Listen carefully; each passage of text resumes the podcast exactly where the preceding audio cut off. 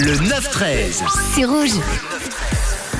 Et on parlait ce matin des événements paranormaux qui pouvaient vous arriver. On a reçu un message de Loïc. J'ai vécu pas mal de trucs paranormaux, des sensations de présence avec le chien qui se met à pleurer au même moment. J'avoue que c'est bizarre. J'avoue que c'est bizarre. On parlait donc ce matin d'événements durs à expliquer avec euh, l'histoire de cette propriétaire euh, d'un ancien bordel qui a fini par renoncer à l'idée de louer son bien. Des esprits coquins semblaient refuser de quitter cet endroit. Cette histoire se passe aux États-Unis. C'est l'histoire de Linda Hill une américaine qui faisait sa petite vie tranquillos avec son mari.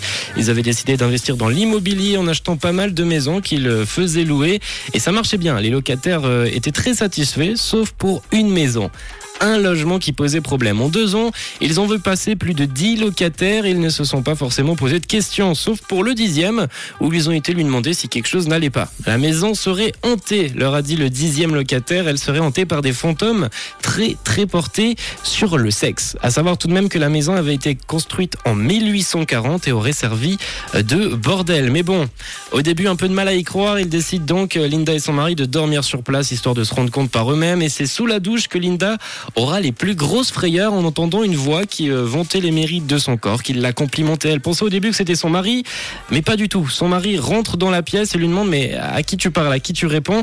Et c'est à ce moment-là qu'ils se sont rendus compte que la maison était potentiellement hantée.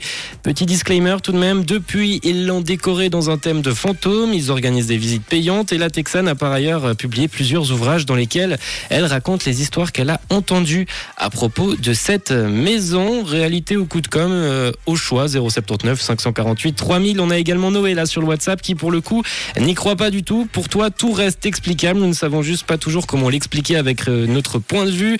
Mais un scientifique, lui, pourrait peut-être tout rationaliser. 079 548 3000. Quel est votre avis sur la question?